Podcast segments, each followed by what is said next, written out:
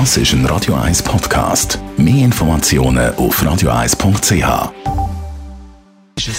Gesundheit und Wissenschaft auf Radio 1. Unterstützt vom Kopfwehzentrum Irlande Zürich. www.kopfwww.ch Seit dem Anfang von der Corona-Pandemie sind wir ja alle am Händewaschen, immer und immer und immer wieder waschen und desinfizieren. Und jetzt haben wir herausgefunden in einer Studie, dass dank, dank natürlich in Anführungs- und Schlusszeichen, dank der Pandemie, dass es auch mit dem Händewaschen nach dem WC besser funktioniert, beziehungsweise mit dem Händewaschen seit der Corona-Situation waschen mehr Leute die Hände nach dem aufs WC gehen. Für die, die jetzt sagen, ja, aber das ist doch selbstverständlich, dass man dann die Hände wäscht. Nicht bei allen in der Studie, die es früher gegeben hat, vor der Corona-Pandemie, zu dieser Situation hat man gesehen, dass äh, über die Hälfte von allen die Hände nach dem WC nicht wäscht. Das ist ja noch viel, 50 Prozent, mehr sogar.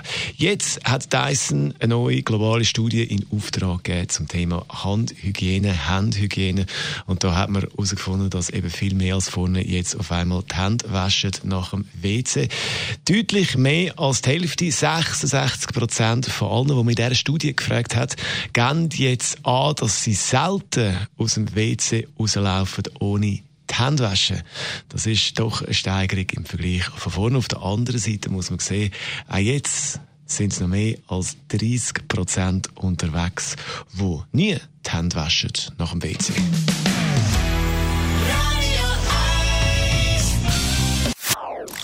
Das ist ein Radio 1 Podcast. Mehr Informationen auf radio1.ch.